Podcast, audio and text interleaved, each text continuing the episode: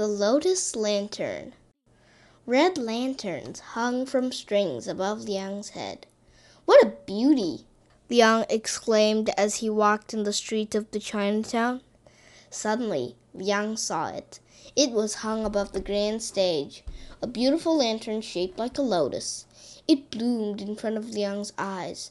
Liang saw a tag beside the lotus lantern. Three hundred dollars.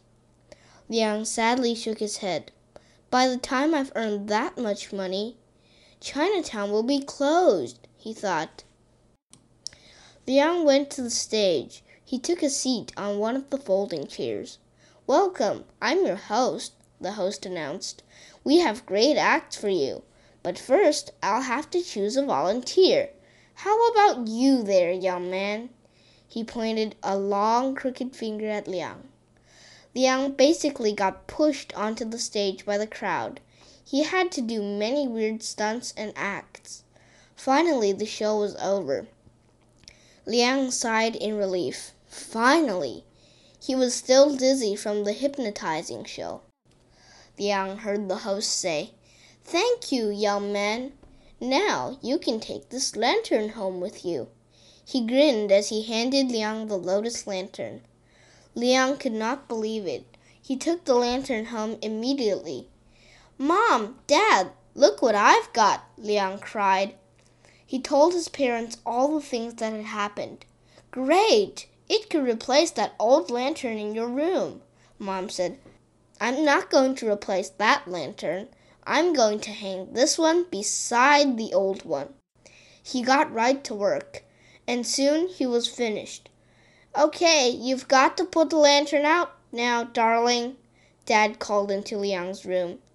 Liang tried to put out the lantern, but there was an invisible force holding him back. Dad, come help me. I can't put it out. Liang's father ran to the lantern and put it out easily. Those tricks of yours are not going to fool me, he cried angrily as he stormed out. Liang heard a sound. Come, put me on.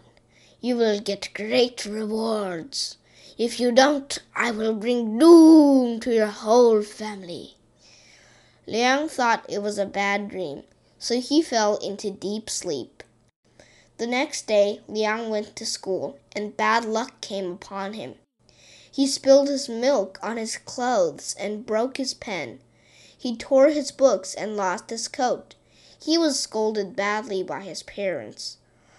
Later that night, Liang heard the voice again. Put me on, or the bad luck will continue, and I will bring doom to your family. Liang thought it was a nightmare. So again he fell asleep. Even worse luck the next day. He bumped his head in the gym class. He flunked the math test, and he acted poorly in the Chinese class. The teachers shouted at Liang, and his parents gave him a dressing down again. Put me on! Put me on! The ghostly voice echoed beside Liang's ears. Liang grabbed the lantern and tossed it out of the window. The next day, Mom scolded Liang again, for the lantern had somehow got itself lit again and was hung on the kitchen ceiling. Liang grabbed the lantern and ran to the Chinatown. I want to return this, Liang gasped as he finally reached the stage a worker took the lantern and Liang ran off. That night, the lantern appeared again in Liang's room. Liang lit the old lantern. He thought that it would make him safer. The next morning, both lanterns were gone. Liang saw a note. I sacrificed myself to save you. I am your old lantern. I had a battle with the lotus lantern while you were asleep. He was an evil magician. Just remember, Liang, all that glitters is not gold. Truly yours, the old lantern. So Liang and his parents lived happily ever after, and no one knows what had happened to those two lanterns.